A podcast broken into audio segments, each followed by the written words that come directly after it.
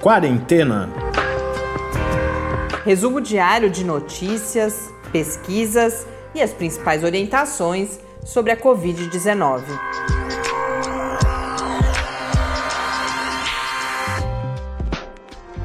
Quarentena, dia 268. Olá, começamos agora nosso duzentésimo sexagésimo oitavo encontro aqui no Quarentena. Eu sou Mariana Petson. E eu sou Tarso Fabrício.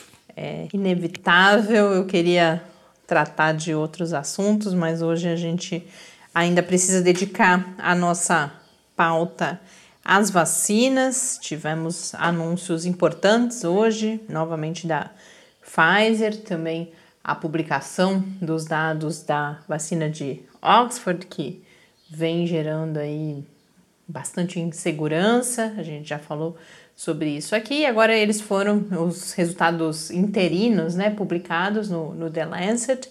No fundo, pelo que a gente ainda teve poucos comentários hoje, eu não consegui encontrar estudos mais a, aprofundados ainda do que significam estudos assim, análises, né, mais aprofundadas do que significa essa publicação. Então a gente de certa forma segue no mesmo ponto em que estávamos desde que, que isso foi anunciado por um comunicado à imprensa. Mas é digno de nota, esses são os primeiros resultados de fase 3, de fato, publicados em um periódico científico. Mas a gente já fala sobre isso em mais detalhes.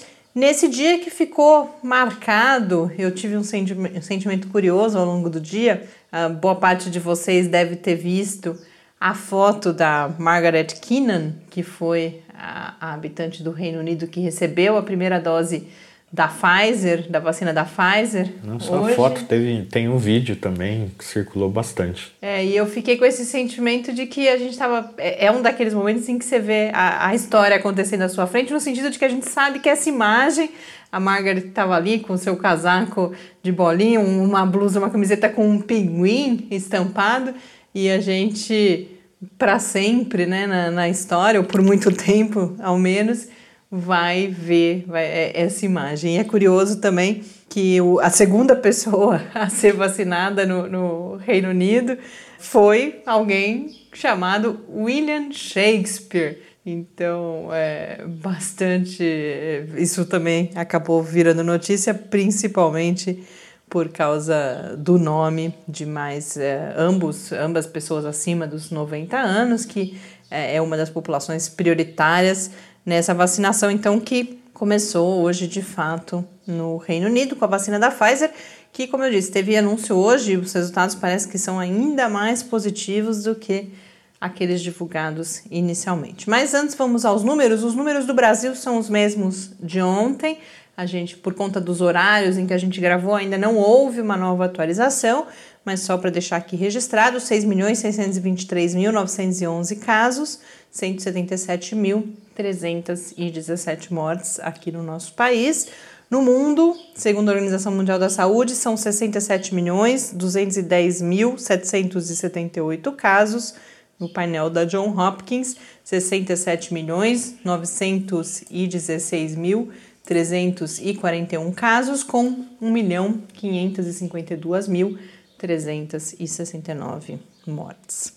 Aqui no Brasil, infelizmente, no mesmo dia em que a gente vê esse, esse marco de início de vacinação no Reino Unido, é claro que há questionamentos porque ainda não foram publicados os resultados, mas lembrando que os, eh, os dados foram submetidos à agência reguladora inglesa, há uma regulação de fato, mas mesmo com esse questionamento, porque não se seguiu o, o modelo tradicional de publicação científica, algo que é preciso reconhecer. É um, um, planejamento muito ágil do Reino Unido, não só na aquisição dessas primeiras doses de uma das vacinas, a gente acredita que outras deverão ser usadas, particularmente Oxford, quando se resolver aí o, esse embrólio da metodologia que foi utilizada nos estudos, mas também toda a questão logística, né? Em poucos dias se estabeleceu, e principalmente a Pfizer exige, a gente sabe, tem se falado muito sobre isso, a questão da refrigeração. Enquanto isso, aqui no Brasil, a gente segue sem saber o que está acontecendo. Ou a gente o segue que... até sem seringa. Até agora ninguém pensou nessa possibilidade. É, o né, governo do de- estado de São Paulo, ontem gente- eu comentava isso, disse que os insumos já tem, mas a gente sabe que para o No país. Brasil, o Ministério É. da Saúde até agora não, não, não, não- não lançou as licitações para comprar seringa, agulha, algodão, etc. é, umas coisas básicas, mas e, e, e ao mesmo tempo que a gente sabe então que há essa falta de planejamento, fica um, um discurso público completamente descolado da realidade. Ontem eu falava da expectativa dos governadores para uma reunião que aconteceria hoje com o ministro da Saúde. Essa reunião aconteceu e quando você vai ver as notícias, o que está na notícia é bate-boca entre o governo de São Paulo e o Ministério da Saúde. Então, e aí governadores acusando o governador de São Paulo de arrogância, de um deles particularmente, o governador de Goiás, diz que ah, a gente está constrangido porque o Estado não pode sair na frente. Então, eh, e aí o, o ministro da Saúde falando de que serão necessários pelo menos 60 dias para que a Anvisa dê qualquer tipo de, de aprovação para qualquer vacina, mas a gente não sabe exatamente se ele está falando de uso emergencial. Então, enfim, acontece uma reunião dessa e o que a gente tem de informação, para além do bate-boca entre João Dória e Pazuello, é praticamente nada. E aí, para aumentar ainda mais, a... e é só lembrando que se esses 60 dias se confirmarem, por que, que se fala, por que, que isso gera alguma comoção? Porque aí aquele prazo de 25 de janeiro, que o Dória colocou como cronograma para o início da vacinação aqui em São Paulo, deixa de valer. Mas esse prazo ainda depende também dos resultados da Coronavac, que por enquanto eh, ninguém viu, né? É claro que comentava ontem com o Tarso, a expectativa é que algum resultado minimamente positivo haja, no sentido de ser, por exemplo, superior a 50% de eficácia, que é o mínimo que se aguarda, mas para porque senão a gente imagina que eles não estariam falando com tanto otimismo.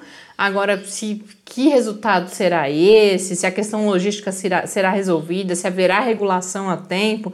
Então, essa data de 25 de janeiro é, nesse momento, bastante fantasiosa também. Então, conclusão, não sabemos nada. E além disso, agora houve um anúncio ontem e não à toa, né? Provavelmente isso acontece como reação ao anúncio do governo do estado de que haveria esse início. Aí o Ministério da Saúde vai e diz que ainda nessa semana deve se assinar um memorando de intenção de compra de 70 milhões de doses da vacina da Pfizer. Então, semana passada a vacina da Pfizer não servia para o Brasil, aí agora a gente folga em saber, embora 70 milhões de doses, lembrando que são duas doses, então a gente está falando de 35 milhões de pessoas, é algo como isso sempre se falou, muito aquém da necessidade brasileira, mas no fundo, embora a gente possa até ficar feliz, puxa, vai ter Pfizer aqui no Brasil, só vem agregar a, a esse desencontro de informações, a essa falta de planejamento, é realmente muito preocupante. Para além de tudo que a gente já viveu nessa pandemia,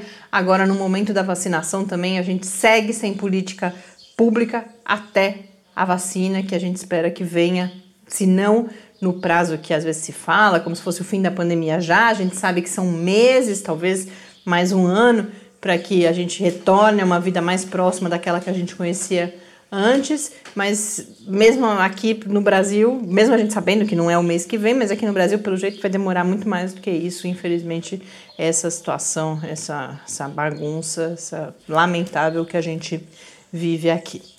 E aí, falando então da Pfizer, o que a gente teve hoje, o FDA, que é o correspondente à Anvisa nos Estados Unidos, publicou uma espécie de, de relatório ou de memorial, é um material preparatório para a reunião que deve acontecer na quinta-feira para uma aprovação de uso emergencial da vacina da Pfizer. E aí o que gerou essa esteve nas notícias hoje é que a análise feita dos dados reportados pela Pfizer mostrou, segundo esses documentos do FDA, que a primeira dose, lembrando que a Pfizer é uma vacina também de duas doses, mas que a primeira dose já gerou uma, uma proteção que foi qualificada em, como forte contra a doença. Então, ao olhar os dados, se percebe que já 10 dias após a aplicação da primeira dose, então ali na metade do caminho até a aplicação da segunda dose, os dois grupos, por que, que se fala em proteção forte?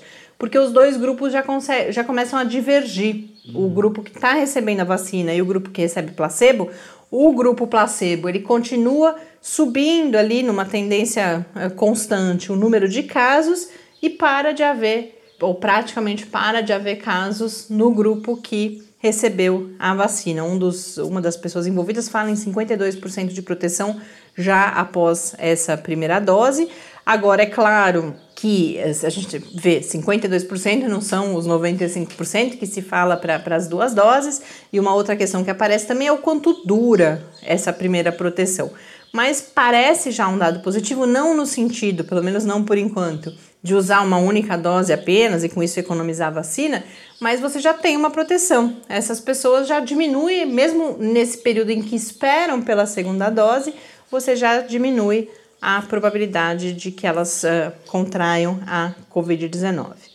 Uma outra questão que aparece, que foi destacada desses dados, é que a vacina mostra resultados positivos independentemente da idade, então o resultado na população idosa, segundo uh, a gente lê, né, como eu disse, esses resultados ainda não foram publicados, são os mesmos do que na população mais jovem, com uma vantagem, inclusive as pessoas mais velhas têm apresentado menos efeitos adversos, como febre, fadiga, dor muscular, questão de raça etnia também não traz diferença nesses dados e comorbidades associadas, particularmente em alguns lugares eu vi falando de comorbidades, mas em outros sobre o peso, que o peso, a gente sabe que, que, que a obesidade também é um fator de risco para a Covid-19, né, para o agravamento ao menos, e também não se notou uma diferença nesse sentido. Agora, perguntas. Ufa é, mas isso se você tiver acesso à, à, à, vacina da Pfizer, né, Tarso? As outras a gente ainda não tem esses dados. Agora, restam algumas questões, várias, na verdade, né? Ah, se, se protege contra a infecção ou só contra a, a, doença e por que isso é importante, porque isso tem a ver também com transmissão, quanto dura essa proteção. E aí tem uma outra questão que eu ia trazer um texto aqui hoje, mas resolvi escolher um outro texto sobre efeitos adversos, já que a gente vai falar um pouco de efeitos adversos, mas há uma questão posta para a vacina da Pfizer agora, e não só para a vacina da Pfizer, esse é um tema que, que tem preocupado os especialistas, que é se. Agora você já sabe que a vacina da Pfizer protege, e protege muito. É a hora de você tirar. A gente fala que é um estudo duplo cego, né? A gente não sabe quem está recebendo vacina, quem está recebendo placebo. Seria este o momento de as pessoas que receberam placebo agora receberem de fato a vacina ou nós seguimos por quê? Porque há respostas que ainda não existem, inclusive em termos de segurança da vacina. E se você interrompe esse estudo nesse momento, a gente não terá parte dessas respostas. Essa é uma questão ética importante e que por enquanto segue não resolvida. Há declarações de que há uma intenção de manter a participação dessas pessoas, mas é, é, é algo que claramente está posto em debate nesse momento. E aí eu falava dos efeitos colaterais e o que me estimulou a trazer um outro texto que eu já tinha separado faz um, um tempo, que foi publicado na Science, é porque nesses textos de hoje sobre a vacina da Pfizer começa a se falar que ela é uma vacina segura, não foram registrados efeitos adversos graves, Porém, efeitos adversos leves foram muito comuns. Então, por exemplo, dor de cabeça e fadiga apareceram em mais da metade, principalmente nessa população mais jovem. Como eu disse, a população com 55 anos ou mais tem menos esses efeitos adversos, mas é, é, uma, é um, uma porcentagem muito grande de pessoas que apresenta esses sintomas, sintomas não, né? É, condições, não se sente bem, tem febre, por exemplo. E aí a preocupação de que já vinha aparecendo há um tempo e agora é reforçada é que o público precisa ser preparado para isso. O que nós devemos sentir com a vacinação, ao menos, por exemplo, agora com essas vacinas de RNA, então esse texto da Science que eu, que eu comento fala principalmente das vacinas da Pfizer e da Moderna, mas a gente deve ter efeitos adversos também importantes uh, com outras vacinas. São efeitos adversos até agora o que se notou temporários, passageiros, mas, por exemplo, devem fazer com que muitas pessoas, após a segunda dose, tenham inclusive que deixar de trabalhar por um dia, ficar na cama por um dia. Não é nada que ameaça a saúde no longo prazo dessas pessoas, mas se as pessoas não estiverem preparadas para isso, a gente pode começar a ter uma resistência à vacinação. Porque se um exemplo que aparece nesse texto da Science, ah, fala-se que é baixo, por exemplo, febre, apareceu em 2% das pessoas que participaram do estudo. Isso num estudo pequeno, restrito, é pouca gente. Mas a hora que você vai para o total de doses previsto por um primeiro momento, por exemplo, a gente está falando de 700 mil pessoas que apresentariam esses efeitos adversos que exigem que fiquem em casa pelo menos um dia. Então você começa a ter um. um, um essas pessoas falam sobre o que estão sentindo, né? Já há, inclusive, é, casos de pacientes que participaram do estudo e que publicaram o quão mal se sentiram depois.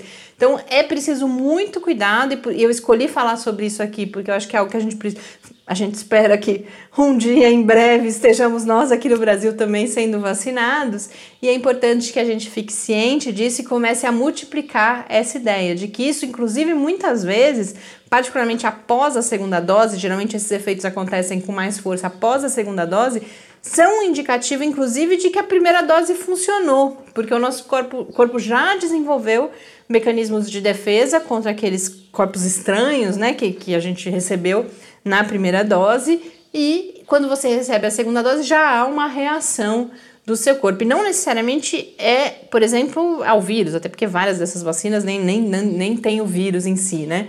Mas, por exemplo, no caso dessas de RNA mensageiro, se imagina que a reação é a uma espécie de uma bolinha de gordura que é o veículo do justamente da, daquela instrução genética para que o nosso corpo venha a produzir depois a proteína Skype e a partir da reação à proteína Skype os anticorpos. Então é importante que a gente tenha clareza de que muito provavelmente vem é, isso, é, num desses textos fala inclusive que são efeitos adversos, está falando de efeitos adversos mais fortes do que da vacina de gripe comum, por exemplo. Então é importante a gente estar tá preparado para isso. E aí vamos uh, rapidamente agora falar um pouco do que a gente tem de Oxford AstraZeneca. Como eu disse, os resultados agora foram finalmente publicados no The Lancet, resultados ainda interinos.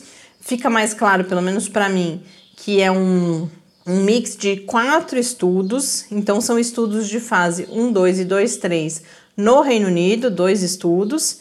O estudo de fase 3 realizado aqui no Brasil e um estudo 1, 2, fase 1, 2 realizado na África do Sul.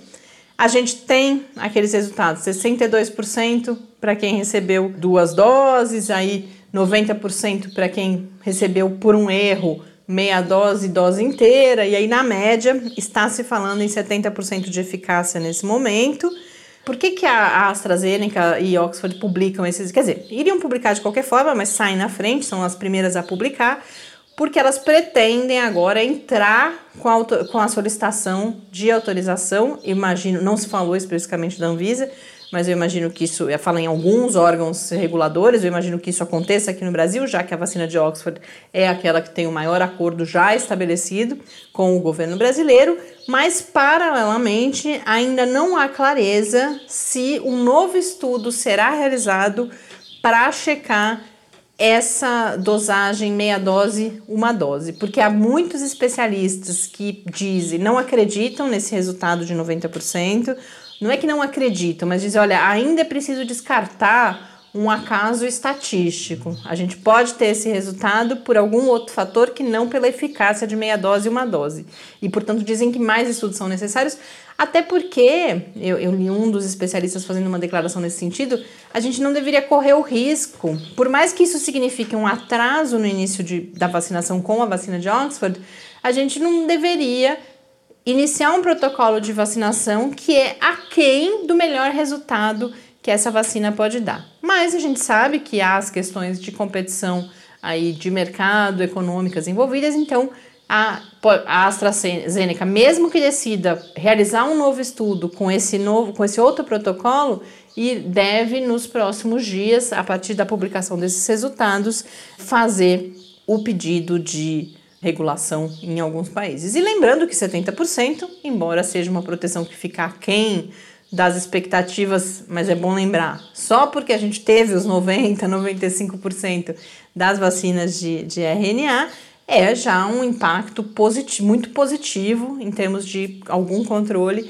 da pandemia. E lembrando também que essa é uma plataforma que é muito mais fácil a logística e de tanto a questão da produção e portanto o custo é menor para a gente ter esse tipo de vacina e a logística de distribuição também por conta principalmente da temperatura de armazenamento e transporte. Mas uh, fato é que a gente não tem aí grandes novidades, pelo menos pelo que eu pude hoje ler da vacina Oxford AstraZeneca, eu acho que talvez a notícia de fato seja que a gente deve iniciar, deve ver se iniciar uh, o processo regulatório dessa vacina em alguns países, muito provavelmente também aqui no Brasil. Agora eu, vou colocar uma dúvida no ar aí.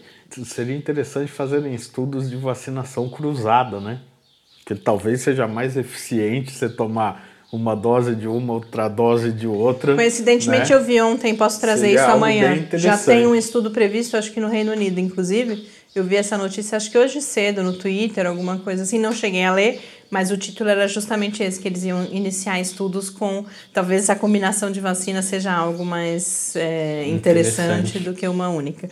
Eu vou eu separar... Devia, vou me candidatar a diretor de, de, de imunização da OMS. Eu vou separar essa notícia e a gente volta a, a conversar sobre isso amanhã. E só para fechar, como a gente teve pedidos aqui de manter as pessoas informadas sobre a questão das aulas nas universidades, a gente teve também agora a publicação da tal de uma nova, de uma versão revista da portaria. Agora passaram a previsão de retomada das aulas para março do ano que vem, mas eu acho que isso entra no bolo de tudo que a gente não sabe, que uma hora é uma coisa, outra hora é outra coisa. Agora, volta às aulas é algo que a gente está precisando pautar. Vamos ver se antes do nosso recesso eu separo. Tem muitas matérias já guardadas aqui, porque esse é um, é um tema que vem não só nas universidades, né? Falando agora também dos outros níveis de ensino, é um tema que está em forte debate no mundo todo e aqui no Brasil também. Então, antes, quando as vacinas derem um tempinho para a gente falar de outros assuntos, a gente traz um pouco esse debate aqui também.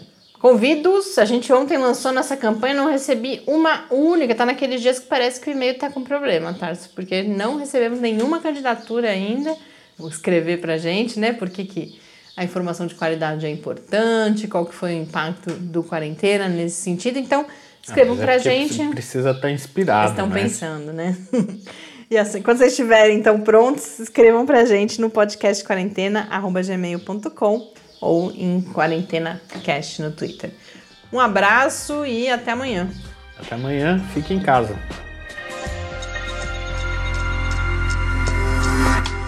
Quarentena é uma realização do Laboratório Aberto de Interatividade para a Disseminação do Conhecimento Científico e Tecnológico, o LAB da UFSCar, e do Centro de Desenvolvimento de Materiais Funcionais, CDMF e conta com o apoio da Fundação de Amparo à Pesquisa do Estado de São Paulo.